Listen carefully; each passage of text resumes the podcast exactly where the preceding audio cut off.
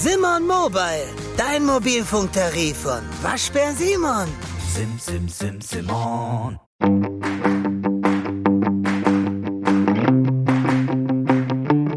Peinlich? Gibt's nicht. Hallo, mein Name ist Clara Ott. Ich bin Redakteurin im Wissenschaftsressort bei Welt. In diesem Podcast möchte ich mich Gesundheitsthemen widmen, die unangenehm sind und schambehaftet oder sogar mit Angst verbunden. Unser Thema heute ist Popeln. Warum popeln wir eigentlich und andere skurrile, schambehaftete Nasenphänomene? Im Studio dazu habe ich Herrn Dr. Mir Salim. Er ist Chefarzt, Privatdozent am Klinik für Hals-Nasen-Ohrenheilkunde am Vivantes Klinikum in Berlin-Friedrichshain. Herzlich willkommen bei uns, Herr Mir Salim. Ja, vielen Dank für die Einladung.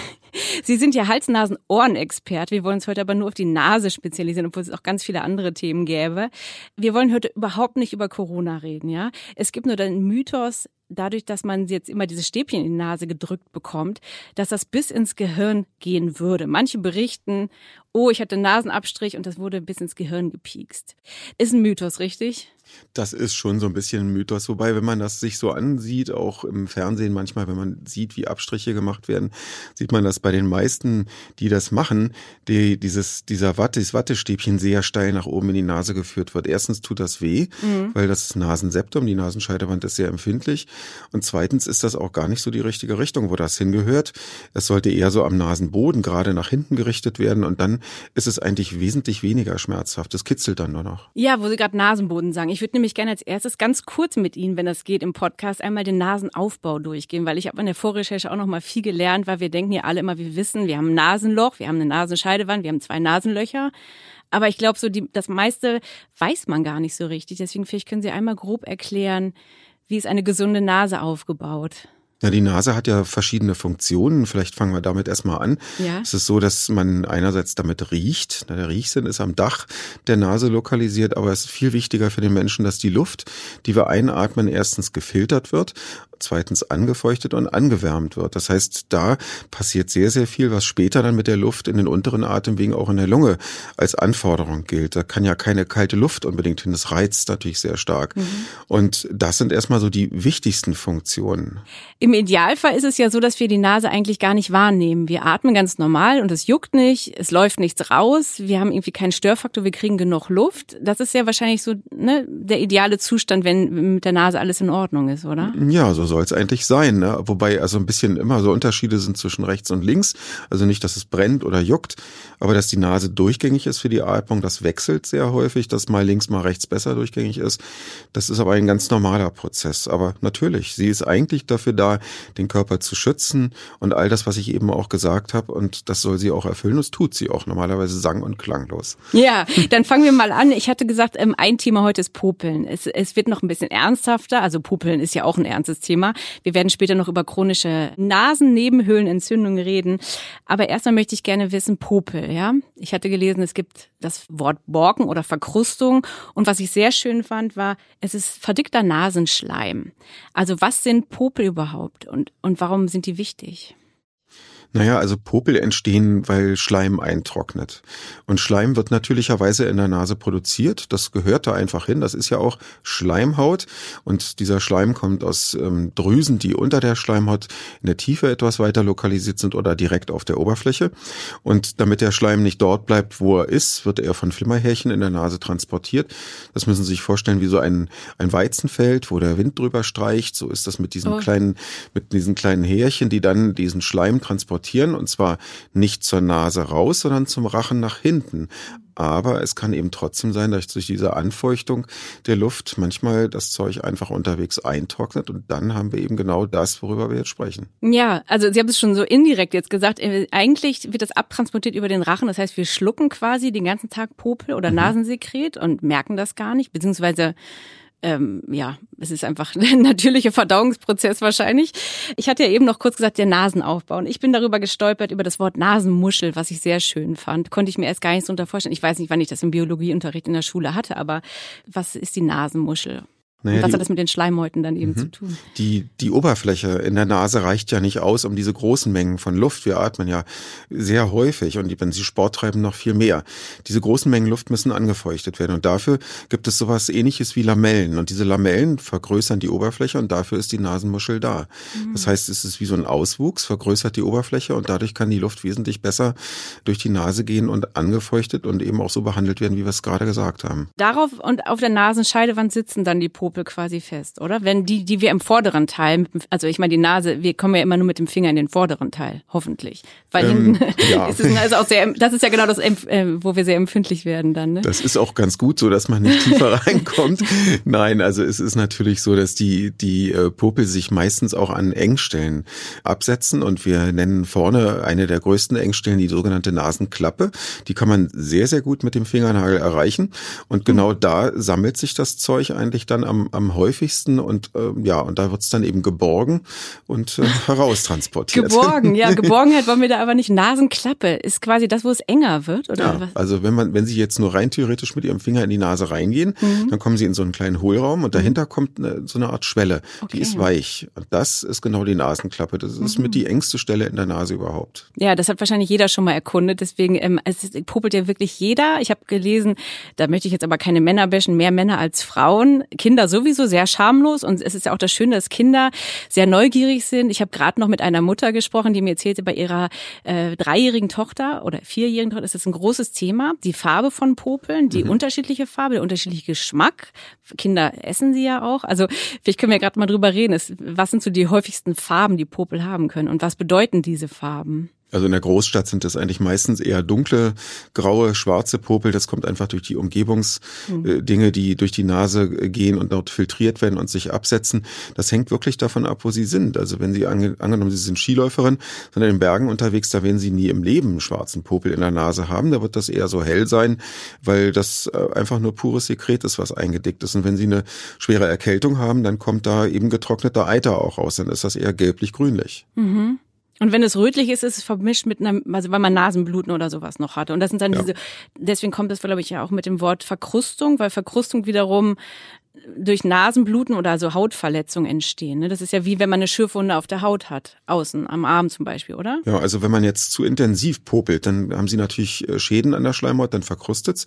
Es kann aber auch sein, dass sie einfach durch die Finger Keime reinbringen und dann diese Stelle an der Schleimhaut sich entzündet und dann verkrustet. Mhm. Ja, also das ist sehr schwierig manchmal zu unterscheiden, kriegt man aber ganz schnell und einfach auch behandelt. Also wie mit, also man muss man nicht extra zu ihnen kommen, man kann Salben. einfach, man, genau, Nasensalbe. Salben, ja. Und es ist zwar nicht so sehr schön, sich Salbe in die Nase zu schmieren, nee. aber es ist der einzige Weg. Ja, die meisten Leute nehmen wahrscheinlich lieber Nasenspray, aber darüber wollen wir ja am Ende vielleicht noch kurz reden, mhm. weil Nasenspray und Nasenspray-Sucht, da wird schon viel drüber geredet. Wir möchten eher gerne über das reden, worüber die Leute nicht so gerne reden. Deswegen einmal noch mal kurz der Geschmack von Popeln. Hängt ja dann auch davon ab, ob das virenlastiger, eitriger ist, blutiger oder wie schmecken Popel? Also aus eigener Erfahrung kann ich Ihnen das wirklich naja, nicht, Sie sind Arzt, Sie haben es ja wahrscheinlich nicht, alles so gelernt. berichten. Ich kenne ehrlich gesagt auch keine, keine Publikation, die wirklich ernsthaft sich damit befasst hat und kann auch keine Erzählungen darüber wirklich. Aber ich denke mal, es ist unterschiedlich.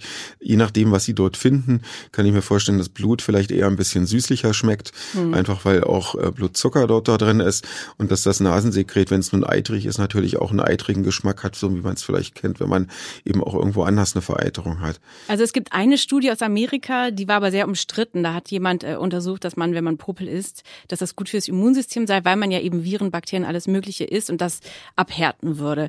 Das äh, unterstützen Sie wahrscheinlich nicht, ne? Dass man außer ja den normalen Abgang im Rachen das jetzt nicht forcieren sollte, nehme ich an, oder? Also ich glaube, das, was im normalen Leben auf unsere Nase einprasselt, reicht. Mhm. Und man sieht auch im Kindesalter äh, diese Kita-Kinder, äh, die ja häufig mit Erkältung nach Hause kommen, das ist eigentlich so die immunprägende Zeit.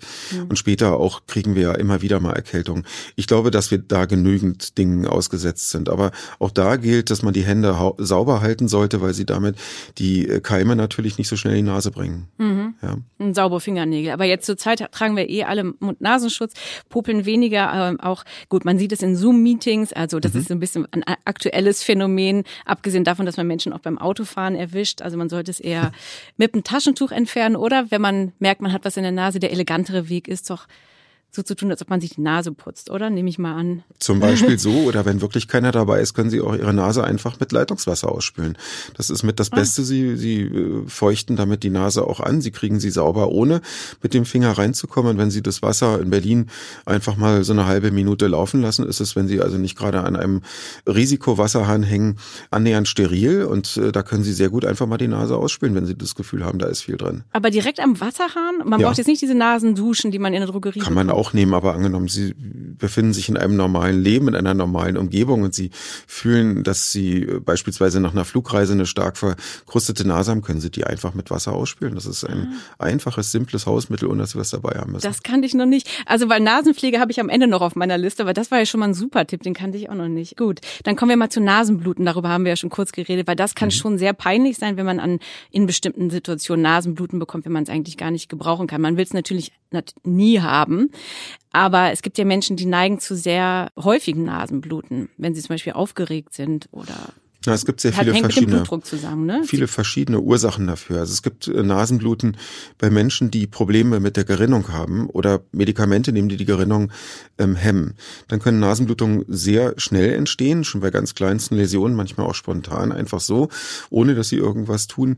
Und dann hört es auch nicht auf zu bluten, wenn sie Medikamente beispielsweise nehmen. Das ist sehr unangenehm für die Menschen. Mhm. Es kann aber auch sein, dass Entzündungen in der Nase sind und einfach durch die starke Durchblutung der Nasenschleimhaut dann eine, eine Nasen Nasenblutung entsteht.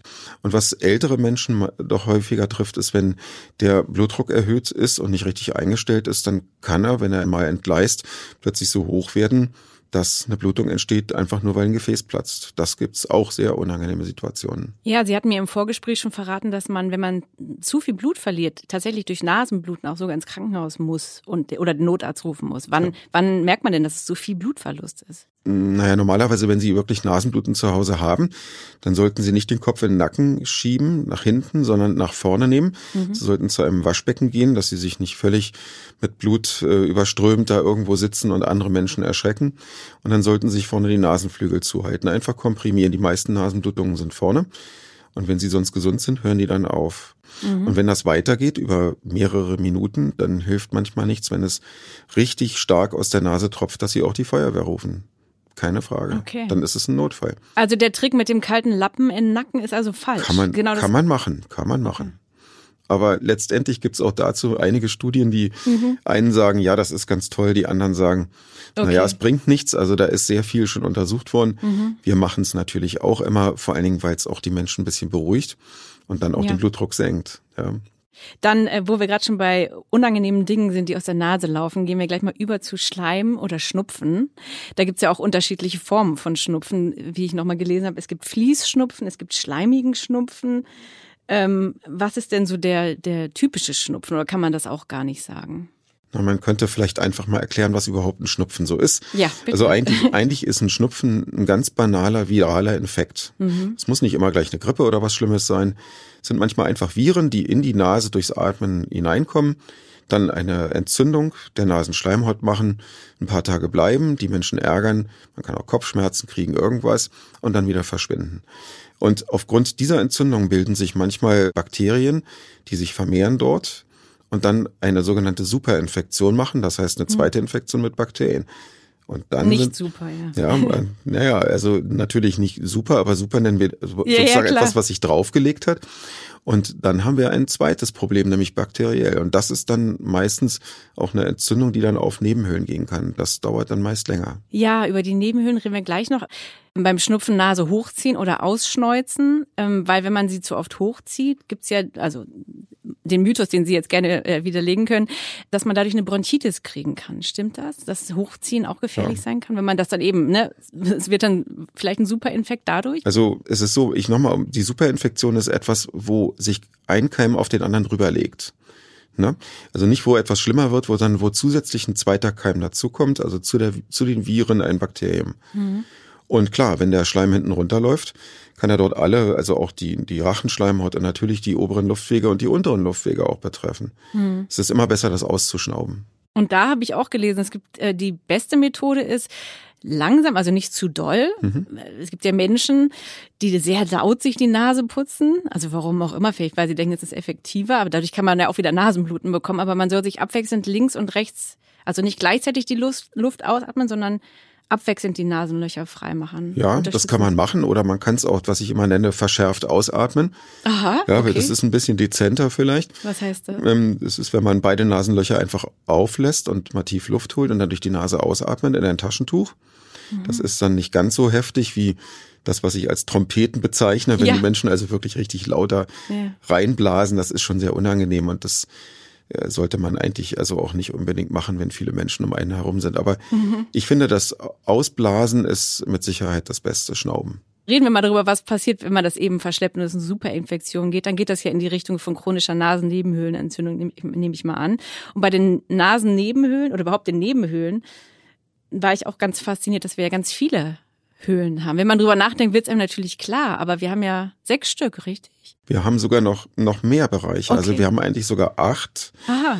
Nebenhöhlen und die haben alle so ein bisschen so ihre Tücken. Also wir haben die Stirnhöhlen, wir haben die Siebbeinregion, das sind so acht bis zwölf kleine Zellen, die alle nebeneinander sitzen. Dann haben wir die Kieferhöhlen und dann haben wir ganz weit im Schädel drin die Kalbernhöhlen, die oft mhm. vergessen werden. Die sind praktisch im Zentrum ja. des Schädels können wir endlich los. Ja, Moment, ich muss mir gerade noch ein Ticket organisieren. Äh, welche S-Bahn nehmen wir nochmal? Du holst dir jetzt am besten mal das Deutschland-Ticket. Das geht ganz schnell. Und schon können wir mit allen Bussen und Regionalbahnen fahren, wann wir möchten. Und auch wohin wir wollen? Ja, wir steigen einfach ein und müssen uns mit dem Deutschland-Ticket um keine weiteren Tickets kümmern. Egal, ob du montags damit ins Büro fährst oder wir spontan nach Berlin wollen. Oder am Wochenende ins Grüne. Okay, das heißt, wenn ich mit den Jungs zum Auswärtsspiel will, steige ich einfach mit meinem Ticket in die Regionalbahn und den Bus und fahre zum Stadion. ja, ganz genau. Aber jetzt geht's erstmal zum Shoppen in die Stadt. Und? Wann möchtest du losfahren? Jetzt informieren unter bahn.de slash Deutschlandticket. Ja, die hört man seltener, ja. Ja, und jede dieser Höhlen macht ganz, sage ich mal, ganz typische Symptome, wenn sie ein Problem in Form einer chronischen Entzündung haben. Ja, dann fangen wir vielleicht mal bei der Stirn an. Da weiß man ja, äh, assoziiert man sofort mit Kopfschmerzen, richtig? Genau, ganz genau. Also da tut die Stirn weh und wenn Sie eine Stirnhöhlenentzündung haben, merken Sie das vor allen Dingen in der Sekunde, wenn Sie sich vorne überbeugen und das ein bisschen einseitig betont ist und das wird schlimmer, dann kann es durchaus die Stirnhöhle sein. Ja, dann schwappt dieser Eiter, dieses mhm. Sekret nach vorne und das mhm. tut natürlich weh. Okay. Man hat wahrscheinlich den, den Schleim, wie Sie sagen, in mehreren Nebenhöhlen, oder? Ja. Was hat man wahrscheinlich selten nur in der Stirn? Ja, meistens sind alle Nebenhöhlen betroffen. Aber es kann schon sein, dass die eine oder andere Nebenhöhle mehr betroffen ist oder die eine oder andere Seite. Okay, dann kommen wir mal zu den äh, Siebbein-Nebenhöhlen. Die sind zwischen den Augen, richtig? Muss man sich so, ja, da hat man wahrscheinlich Augendruck. So hinter genau. den Augen tut es dann weh. Ja, das fragen wir auch so gerne in den Examen, die ja. Studenten, wo tut's denn weh? Da gibt's so richtige Projektionszonen. Ne? Die Stirn, die ist natürlich an der Stirn. Aber Sie klopfen doch, Entschuldigung, ja, aber als ja. Arzt klopfen Sie doch mit so einem Hämmerchen auf der Stirn dann rum, oder? Also mit dem Hämmerchen nicht, dann hätte ich sofort einen Fuß am Schienbein. nee, so einen kleinen. Ich, ich bin ganz vorsichtig, Klopfer. mit meinem Finger klopfe ich da ganz vorsichtig drauf. Es tut wirklich manchmal teuflisch weh, wenn da was drin ist. Da muss man schon sehr vorsichtig sein. Und hm. im Siebbein ist, haben, haben Sie vollkommen recht, das ist zwischen den Augen. Ja, und Kieferhöhle ist zum Beispiel in der Wange. Mhm. Und wenn es die Kalbernhöhle ist, dann ist es auf dem Schädeldach ganz oben. Da denken ganz wenige dran. Da denken alle, sie haben irgendein anderes Problem, irgendwelche Kopfschmerzen, aber es kann auch die Kalbernhöhle dann sein. Und die hängen alle miteinander zusammen, wie ein Höhlensystem, was man sich so vorstellt, weil es klingt ja nun mal wie ein Höhlensystem sitzt die dann ganz hinten, wenn Sie sagen, das ist als letztes dann betroffen? Man kann es vorher abwenden, wenn es, sagen wir mal, nur an den Augen ist, bevor es in die Stirn wandert? Oder also gibt es da verschiedene Eskalationsstufen? Na, der Schleim, der da gebildet wird, wird in eine bestimmte Richtung transportiert, mhm. die in der Mitte praktisch der Nase ist, in zwei verschiedene Regionen. Das mhm. sind auch so Schlüsselregionen für uns. Und die Probleme in den Nebenhöhlen entstehen, wenn die zuschwellen durch einen banalen Infekt beispielsweise und dann nicht wieder aufgehen. Mhm. Wenn das zugeht, dann haben sie einfach einen Sekretfluss, dann werden die Flimmerhärchen das nicht mehr los. Mhm. Und dann entsteht eben auch genau das Problem. Mhm. Und was kann man dann tun? Ja, man muss natürlich abschwellen, die Nase freikriegen. Jeder hat ja mal eine Erkältung gehabt. Unangenehm, die Nase ist komplett dicht, also da sind Nasentropfen, Abschwellende schon das Richtige. Mhm. Aber man gibt natürlich auch, wenn eine bakterielle Entzündung da ist, dann ein Antibiotikum. Und damit kriegt man eigentlich die meisten Dinge in den Griff. Schmerzmittel gibt man natürlich auch, wenn es weh tut. Mhm. Und was ist bei einer chronischen Sinusitis? warum geht die nicht weg? Warum hat man das immer wieder? Warum sind manche Menschen davon so, ja, warum leiden sie da so sehr drunter? Wenn die Ausführungsgänge dauerhaft zu sind, weil sich beispielsweise Polypen bilden, dann ist das wie so ein Stöpsel im Waschbecken, dann fließt das nicht mehr ab mhm. und die Nebenhülle ist einfach dicht und das Waschbecken ist voll. Also die Stirnhülle bleibt voll. Dann äh, tut es weh und dann kann man natürlich alles mögliche medikamentös machen. Es bleibt mal mehr, mal weniger voll und macht dann Probleme und Schmerzen, Druckgefühl. Und da kann man im Prinzip, wenn Sie das mehrere Male im Jahr haben und diese Beschwerden über Wochen bleiben, muss man tatsächlich mal drüber nachdenken, ob man nicht doch sich mit dem Gedanken einer Operation befassen muss. Ja, wo Sie gerade das Stichwort Polypen sagen, was ist das denn nochmal genau? Haben wir alle schon mal irgendwie gehört, aber was sind Polypen? Ein Polyp ist eigentlich fast nur Wasser. Ah, ja, das aber das klingt harmloser, als es eigentlich ist, oder? ist es leider nicht. Es ist unangenehm, aber es hat zwei gute Eigenschaften. Es ist in der Regel, sage ich mal, wenn es jetzt nicht ein entzündlicher Polyp ist, ist der nicht so sonderlich gut durchblutet. Mhm. Und zweitens besteht er fast nur aus Wasser und er hat sehr wenig Nerven, die irgendeinen Schmerz vermitteln können. Das heißt, das ist gut für uns Chirurgen. Ja. Wenn wir da etwas machen müssen, Polypen abtragen müssen, kann man das relativ schmerzfrei machen. Aber es ist natürlich so, wenn die Nase komplett zu ist, also das kennen wir durchaus, richtig die Polypen wachsen in Extremfällen vorne aus der Nase raus, wenn es ganz schlimm kommt. Wie man sieht das von außen? Man, man sieht das, dann ist die Nase aufgetrieben und die wachsen vorne raus. Dann gibt's gar keinen anderen Weg mehr, als dass man da tatsächlich chirurgisch tätig wird. Aber bis die rauswachsen und man das sieht, da geht man schon wirklich dann jahrelang gar nicht zum Arzt, oder? Ich meine, es gibt, solche gibt es Menschen, Menschen, die das wirklich jahrelang es ertragen? Es gibt solche Menschen. Das ist kaum zu glauben, was gibt's das? Es gibt durchaus solche, solche Fälle und ich kann das auch zum Teil verstehen, weil es einfach Menschen gibt, die es komplett ablehnen, zum Arzt zu gehen Wahrscheinlich auch vor dem Hintergedanken, dass sie ahnen, dass etwas passieren muss. Okay, also es ist ja noch ein Unterschied, ob man zum Arzt nicht gehen möchte oder wenn man Angst vor einer Operation hat, was natürlich auch in ihrer, ist, Sie sind ja Chirurg, ist ja schon, klingt immer nach einem großen Eingriff, ist es ja meistens auch, verbunden mit Narkose vielleicht sogar noch. Aber einfach mal zum normalen HNO-Arzt zu gehen und sich vorzustellen, ist ja eigentlich dürfte ja nicht so eine Hürde sein. Ja. Weil man ja nicht, aber die Menschen können ja wahrscheinlich, die Lebensqualität ist wahrscheinlich erheblich beeinträchtigt. Ne? Naja, wenn der HNO-Arzt, egal wo er nun sitzt, in der Praxis oder in der Klinik, so etwas sieht, dann ist der, der, ähm, ja, der Rat eigentlich ziemlich eindeutig, weil wenn die so groß sind, dass die Nase komplett zu ist, das kriegen sie meistens also mit irgendwelchen Medikamenten, Sprays ähm, nicht in den Griff. Da, da kommt wirklich nur eine Operation in Frage. Und ja, es ist natürlich auch eine persönliche Entscheidung, ob man so etwas machen will. Mhm. Es ist auch nichts Lebensnotwendiges, aber wenn Sie sich vorstellen, die Nase ist einfach komplett zu und Sie haben den ganzen Tag einen Dröhnkopf, dann sind Sie irgendwann eben auch nach einer Weile reif, dass Sie sich dann auch mit so einem Gedanken befassen. Das erleben wir viel. Okay, aber diese Menschen atmen dann nur durch die, nur durch den Mund, ja? Ist das eigentlich genau. möglich dauerhaft? Also jetzt mal so, fällt mir jetzt gerade so ein, als, also es ist natürlich nicht gut, aber theoretisch, wenn die Nase dicht wäre, kann der Mensch ja weiter überleben, richtig? Könnte er schon. Also ich könnte mir das für mich selbst überhaupt nicht vorstellen mhm. und das so geht's wahrscheinlich fast allen. Aber es gibt tatsächlich Menschen, die kommen damit klar. Ja, habe ich erlebt. Dann hatte ich noch eine Frage zu der akuten Sinusitis. Die geht ja wieder weg. Und wie, inwieweit hängt das noch zusammen mit einer schiefen Nasenscheidewand? Ist das auch das Phänomen, was Sie gesagt haben mit Polypen, dass es verstopft ist und dass man dann auch eine Nasenscheidewandkorrektur vielleicht vornehmen muss bei Menschen, die, die dauerhaft daran leiden? Also die akute Entzündung heilt eigentlich meistens aus. Und eine schiefe Nasenscheidewand ist auch nicht unbedingt ein Grund, dass man operieren muss. Mhm. Also ungefähr 60, 65 äh, Prozent aller Menschen auf der Welt haben eine schiefe Nasenscheidewand. Und wenn wir die, die nur, über die Hälfte der Menschen. Ja, aber das hat keinen, keinen Krankheitswert. Also wir hätten ja dann den ganzen Tag als HNO-Chirurgen nichts anderes zu tun, okay, als ja. 24 Stunden die Nasenscheidewände gerade zu biegen. Zum Glück nicht. Es äh, bekommt dann nur ein, es wird nur dann problematisch, wenn eine Nasenseite vollkommen verlegt wird durch die Nasenscheidewand, eine Entzündung entsteht und die dann nicht mehr ausheilen kann, einfach weil die Nasenscheidewand die zudrückt.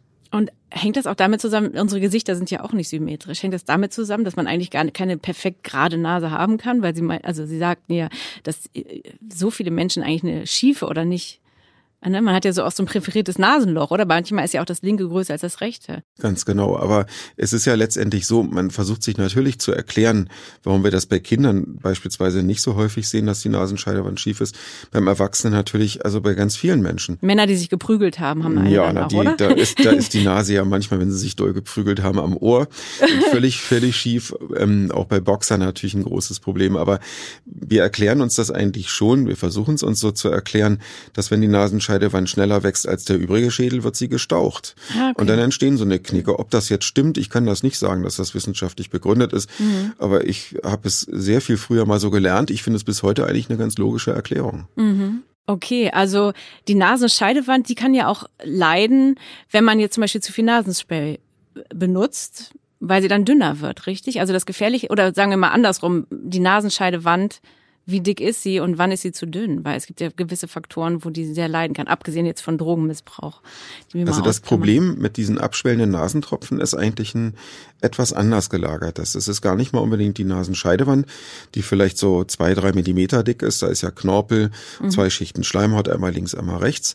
Sondern es ist die, die Schleimhaut an sich, die auf die Nasen, auf das Nasenspray oder die Nasentropfen reagieren. Und die verkümmert quasi dann. Na, was oder? wir machen mit dem Spray, mit dem abschwellenden Spray, ist, dass wir den Gefäßen, die dort sind, und da sind sehr viele Gefäße, vor allen Dingen in den Nasenmuscheln, wir geben denen den Befehl, dass sie sich verengen. Und dadurch, dass sie sich verengen, haben wir weniger Blut drin und sie werden kleiner. Und wenn sie das natürlich permanent machen, werden die Nasengefäße immer wieder kleiner und wieder größer, wenn die Wirkung nachlässt.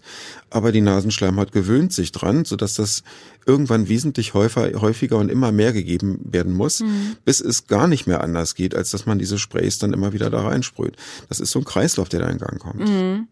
Da sind wir schon beim Thema Nasenpflege eigentlich, weil ein, also warum man das auch manchmal macht mit dem Nasenspray, ist ja, wenn man das Gefühl hat, man hat eine trockene Nase. Das ist natürlich im Winter bei Heizungsluft und oder Klimaanlagen und wie auch immer nachvollziehbar, aber äh, kann das auch irgendwie Einbildung sein, dass man denkt, die Nase ist trocken? Also, weil eigentlich, eigentlich ähm, muss man sie ja nicht pflegen, oder? Also es gibt ja diese ganzen Nasensalben, Nasensprays und alles Mögliche. Das hängt davon ab, wo sie sich bewegen. Also ich sehe das bei vielen Menschen, die in diesen furchtbar heißen Ländern leben, im Mittleren Osten, die also von, von äh, ihrem äh, Air Conditioning rausgehen in, in 44 Grad. Das ist so, als ob sie eine Bratpfanne ins Gesicht bekommen. Ja. Und dann steigen sie ins Auto nach, nach 100 Metern äh, oder sagen wir 20 Metern Fußentfernung und dann haben sie wieder 18 Grad und trockene Luft. Also das ist ein ständiges Geschaukel. Die haben große Probleme mit Nasen. Ja, wie sehen die, was ist denn Und, mit den und wie- wenn Sie hier so genauso arbeiten, wenn Sie in, in klimatisierten Räumen arbeiten, dann wieder rausgehen, nach Mhm. Hause nicht klimatisiert, das sind die Menschen, die Probleme kriegen mit ihrer Nase meistens. Und da müssen Sie schon,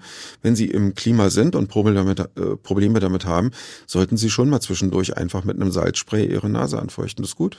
Also äh, jetzt zum Beispiel in Dubai, was machen, haben die Menschen für Probleme? Die haben ein- einerseits eine trockene Nase oder kriegen die auch schnell Nasenbluten oder was, was haben die für, für. Die- Leiden? Die haben auch Nasenbluten, aber die haben sehr viel chronische Entzündung, weil die durch diese ständigen Klimawechsel, das ist wirklich ein Extrem dort, ne, einfach Probleme bekommen mit der Nasenschleimhaut, auch alle möglichen Medikamente nehmen und wir sehen dort sehr viele Pilzinfektionen, Infektionen, also chronische Pilzinfektionen in Nebenhöhlen. Okay, aber das ist in Deutschland wahrscheinlich eher kein Thema, Sehen oder? wir hier auch, aber lange nicht so viel. Pilzinfektion. Okay, Ja. das ist natürlich auch ein super peinliches Thema und unangenehm. Ja, Ähm, ist, das ist wirklich unangenehm. Das ist so bröckliges Zeug, was dann aus der Nase kommt und auch nicht so angenehm. Das riecht zwar etwas weniger als der Eiter, aber ähm, das ist auch ganz schwierig, also nicht operativ zu behandeln. Da muss man eigentlich in allen Fällen, fast allen Fällen eine Operation machen. Wir hatten in der letzten Folge das Thema Vaginalpilz und wir hatten auch schon mal das Thema Fußpilz. Ist das jetzt nochmal ein anderer Pilz oder hängt Ja. das? Ja. Eindeutig. Okay. Das, das, das, das ist zwar auch ein Feuchtraumpilz, Ja. aber ähm, das sind eben ähm, Pilze, die, die also direkt, also im, gynäkologischen Bereich sind das ganz andere. Das sind äh, ganz andere Infektionen. Also in der Nase sind das eher Pilze, die man einatmet, auch wenn man zum Beispiel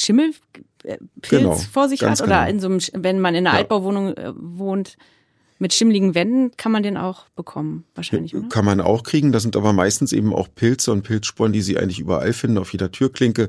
Und ähm, das, das ist ja alles kein Sterilbereich heutzutage. Also das geht ganz schnell. Aber es kriegen vor allen Dingen die Menschen, die immer wieder mal ein Antibiotikum brauchen, weil sie halt immer wieder eine Entzündung haben. Hm. Da bildet sich, da züchten wir dann irgendwann einen Pilz in der Nase. Und Sie meinten eben, dass man das riecht. Also selber riecht man es wahrscheinlich nicht, weil man ja oft, gerade wenn man krank ist, den eigenen Geruch auch nicht mehr wahrnimmt. Aber das Umfeld würde wahrscheinlich so eine Art wie Mundgeruch wahrnehmen bei jemandem, dem man nahe steht. Also, dass Mhm. es irgendwie komisch riecht, wenn derjenige redet, atmet. Ja, also ich meine, das ist nie ein schöner Geruch, wenn Sie Keime in der Nase haben. Das hat immer in Abhängigkeit, wie viel Sie da drin haben, natürlich ähm, auch eine, eine Auswirkung auf Ihre Umgebung. Aber das Zeug allein, wenn man es sieht, ist es einfach, äh, auch wenn man es operativ entfernt, Es ist einfach wirklich nicht schön. Was sehen Und Sie denn es, da? Es ist Wir- weißes, ja- weiß-gräuliches, bröckliges Zeug in der Nase, Mhm. was man also nur durch Spülung und durch Eröffnung der Nebenhöhlen vollständig rausholen kann. Und das ist im Prinzip auch die Therapie, Mhm. dass man also diese Pilzbälle oder diese Pilzmassen dort äh, rausnimmt und äh, immer wieder dann spülen kann. Und wie genau entfernen Sie das? Und äh, wird auch überhaupt bei beim Nasenschleim, der sich festsetzt, wird das dann auch rausgesaugt oder wie Ja. arbeiten Sie genau? Wir also Sie haben wahrscheinlich so hoch irgendwelche äh, Computer-Laser-Technologien oder wie machen Sie das genau? Nein, also ich, ich muss noch sagen, früher haben wir das ja äh, so mit bloßem Auge gemacht. Ich weiß gar nicht mehr, wie das eigentlich noch ging. Das war natürlich wesentlich riskanter. Heutzutage arbeiten wir mit Mikroinstrumentarium rein endoskopisch durchs Nasenloch. Wir schneiden nichts von außen auf und wir haben kleine Shaver-Systeme, die also auch gleichzeitig das Gewebe abtragen. Also das ist wirklich so, als ob Sie eigentlich beim Kosmetiker sind und jemand also mit einer Lupenbrille dort ähm, hochpräzise mit einer äh, wirklich äh, perfekten Technik heutzutage eine, eine Chirurgie ausüben kann. Und genauso ist es damit auch. Man kann das sehr schön rausnehmen, ohne dass es den Menschen nach solchen Operationen schlecht geht. Das hat sich glücklicherweise viel, viel verändert. Nun wollen wir heute auch nicht über ähm, plastische Chirurgie reden, das Thema hatten wir auch schon, also nicht über Nasenkorrekturen, aber ich würde gerne wissen, gibt es auch Menschen, die zu kleine Nasenlöcher haben oder eine zu kleine Stupsnase, wo man irgendwie auch was, was man vielleicht vermeintlich jetzt aus ästhetischen Gründen machen würde, was man auch korrigieren muss? Was Es sind da so ja, häufige? sind ja eher die zu großen Nasen, die, die, die dann Ja. Mhm. verändert werden sollten. Und äh, zu kleine Nasen oder Nasenlöcher sehe ich eigentlich nur bei Menschen, die sich tatsächlich kosmetisch die Nasen haben operieren Okay. lassen. Und dann muss man es korrigieren. Das ist auch nicht so ein Spaß, weil dann da Gewebe hin muss, wo es fehlt. Aber ansonsten sieht man das eigentlich nur bei Babys, wenn die auf die Welt kommen und eine Anomalie haben.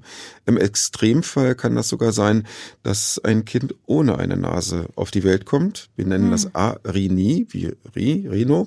Und ähm, das ist aber ein absoluter Extremfall. Ja, aber ich habe das schon erlebt. Und dann wird die Nase künstlich gebastelt. Sie hatten ja auch gesagt, Sie sind ein Handwerker und Bastler. Also haben Sie sowas schon mal gemacht beim Baby, ja? Nein, Nase? also solche Dinge mache ich nicht. Das sollten auch in Zentren von, äh, wo plastische Rekonstruktionen dieser Art ähm, durchgeführt werden, auch in einer größeren Anzahl. Das sind wirklich nur ganz wenige Kinder im Jahr in Deutschland, die so etwas überhaupt haben. Und ähm, da muss ich ganz ehrlich sagen, das gehört in Hände, die das dann am häufigsten machen. Da äh, muss man auch ganz klar sehen, wo seine eigenen Grenzen sind. Was ist denn Ihre liebste Nasenoperation, wenn Sie sehen, ach, heute habe ich das auf der Liste, freue ich mich drauf, mache ich gerne. Gibt's sowas?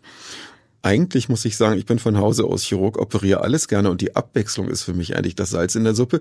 Ich könnte nie im Leben den ganzen Tag das Gleiche machen.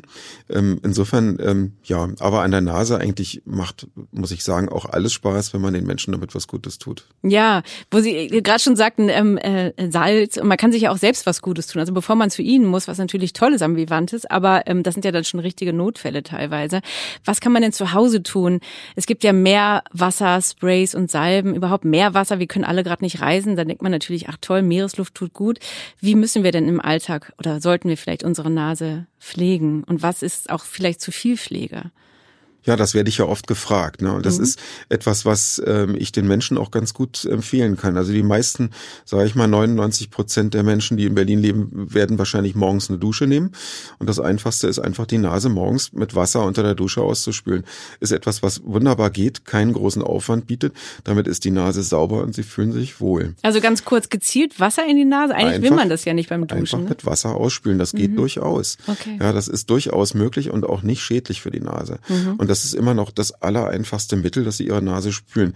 Sie können tagsüber natürlich auch sich was kaufen, so ein, ähm, ein Salzspray, das gibt's ja in allen Apotheken ohne Rezept auch, ist gut. Man kann auch äh, Gels nehmen oder auch Salben, aber die verkleben gerne auch mal die Nase. Ich finde Flüssigkeiten sehr viel besser. Aber die, die Reinigung eigentlich mit, mit Wasser, muss ich sagen, also für den Nasengesunden, ist, ähm, ist eine wunderbare Sache. Okay, dann das ist vor allem eine kostengünstige Methode und äh, kann eigentlich jeder mal ausprobieren. Also ähm, morgens und abends, dann ist auch der ganze Dreck, den man so eingeatmet hat, einmal durchgespült, steht man wahrscheinlich auch besser, ne? Und Ja. wird weniger krank. Ist wahrscheinlich sehr gut fürs Immunsystem auch, Ja. abgesehen davon, dass man gut durchatmen kann. Ja, also ich bin ein großer Fan, empfehle das auch meinen Patienten allen und höre keine Beschwerden deswegen. Das ist gut, Herr Mirzalim. Haben Sie noch eine Themenanregung für uns, äh, für einen Podcast? Es kann Ihr Themengebiet sein oder irgendwas komplett anderes, peinliches, schambehaftetes, dem wir uns als nächstes mal widmen sollten. Fällt Ihnen da was ein? Ja, natürlich hätte ich da immer was auf Lager. Das mhm. ist so, dass ich äh, schon immer das Gefühl habe, ich muss viel mit Menschen über Hörhilfen, Hörgeräte sprechen. Wenn jemand was am Kopf tragen muss, was auffällig ist, das äh, führt doch häufig auch vor allem bei jüngeren Menschen, also gar nicht mal bei Kindern, sondern bei heranwachsenden oder jüngeren Menschen zu Problemen, dass sie sagen, nein, das will ich auf gar keinen Fall. Ich kann sowas nicht tragen. Das sehen ja alle. Sieht aus wie ein Handicap und ich will das nicht. Mhm. Und das ist etwas, was ich schon finde, was man mathematisieren könnte ja. und was auch viele Menschen betrifft. Ja, das ist ein sehr gutes Thema, weil es ja eben von Kindern bis, also es betrifft alle Altersklassen, richtig? Ja. Sehr gutes Thema. Dann äh, danke ich Ihnen für Ihre Zeit. Ähm, und äh, wenn ihr äh, Themenideen und Anregungen habt, dann schreibt mir gerne eine E-Mail an clara.ott.welt.de. Wir freuen uns, wenn ihr mit dabei seid in der nächsten Folge, alle zwei Wochen auf welt.de. Abonniert diesen Podcast gerne überall da, wo es Podcasts gibt. Bis dahin.